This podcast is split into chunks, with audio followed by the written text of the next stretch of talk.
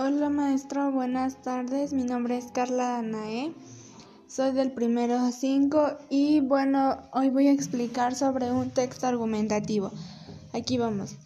El texto argumentativo tiene como objetivo principal dar sustento a la tesis formulada por el autor mediante la exposición coherente y lógica de justificaciones o razones que tienen como propósito persuadir o convencer al lector sobre un punto de vista predeterminado.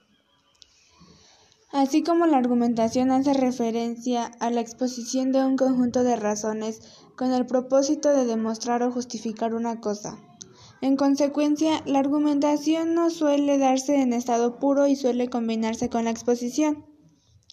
Mientras la exposición se limita a mostrar, la argumentación intenta demostrar, persuadir, convencer o cambiar ideas. Por ello, en un texto argumentativo Además de la función apelativa presente en el desarrollo de las declaraciones, lo que nos enseña aparece la función representativa, en la parte en la que se expone la tesis.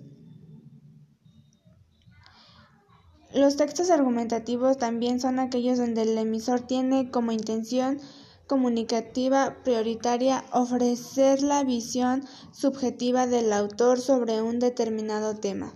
Bueno, eso es todo por hoy. Muchas gracias.